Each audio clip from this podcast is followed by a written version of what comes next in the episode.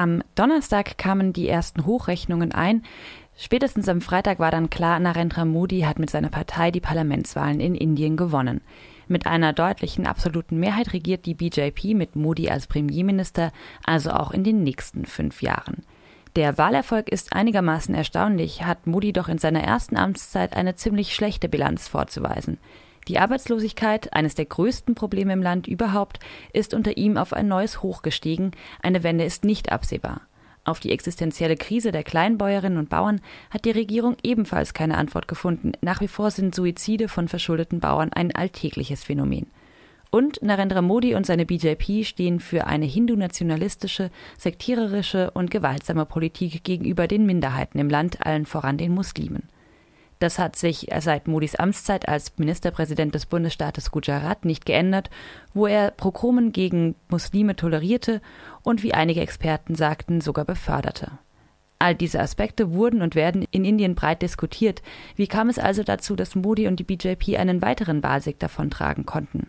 Mostly, what we saw during the campaign was that uh, the opposition was trying to focus on issues of uh, the economy, development, uh, mainly the issue of unemployment, uh, and also to some extent corruption. But I think this election has been swept away by more um, the sentimental narrative of. Um, of nationalism and national security. And as you know, there was a recent um, border situation between India and Pakistan, uh, which also became uh, one of the major inputs into the campaign.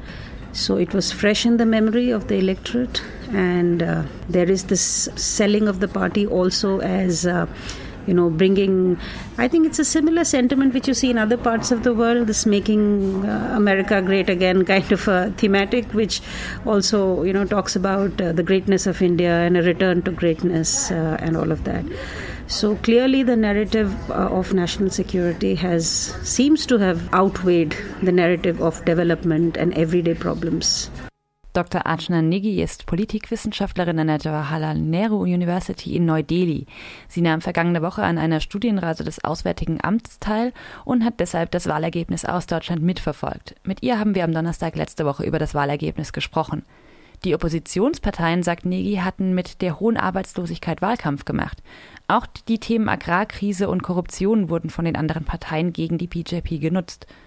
Und trotzdem, diese existenziellen Probleme scheinen nicht im Vordergrund zu stehen bei einer Wahl, die kurz nach einem erneuten Konflikt mit dem in Anführungszeichen Erzfeind Pakistan stattfand.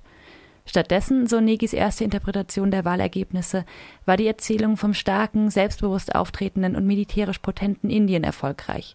Eine beunruhigende Entwicklung, sagt Negi. Is an issue. It was something which was also uh, taken up by the opposition.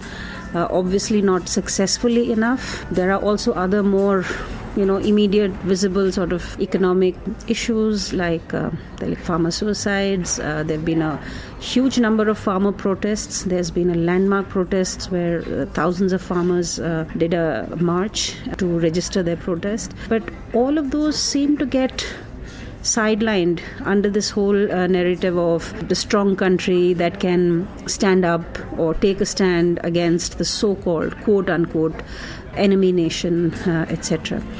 It is disturbing that uh, this narrative seems to be uh, acceptable. Viel Kritik gab es dieses Mal an der eigentlich hochgeachteten Wahlkommission. Sie habe nicht aktiv genug in den Wahlkampf eingegriffen, unfaire Kampagnen oder die regelwidrige Benutzung der Medien einfach laufen lassen. So kam beispielsweise ein Film über Narendra Modi in die Kinos, der einer Superheldengeschichte glich. Insgesamt, sagt Achanegi, stellte der diesjährige Wahlkampf einen neuen Tiefpunkt dar.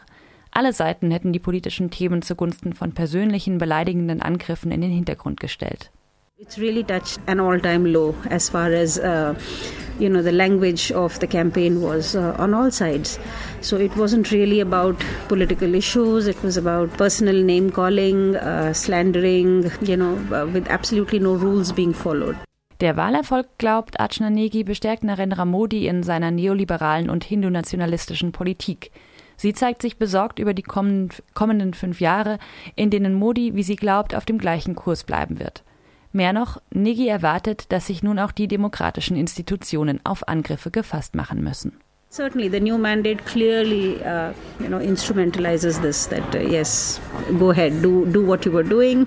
You were doing the right thing, and we believe in you, and we give you the mandate to go ahead with this. Mm-hmm. And I worry about uh, institutions.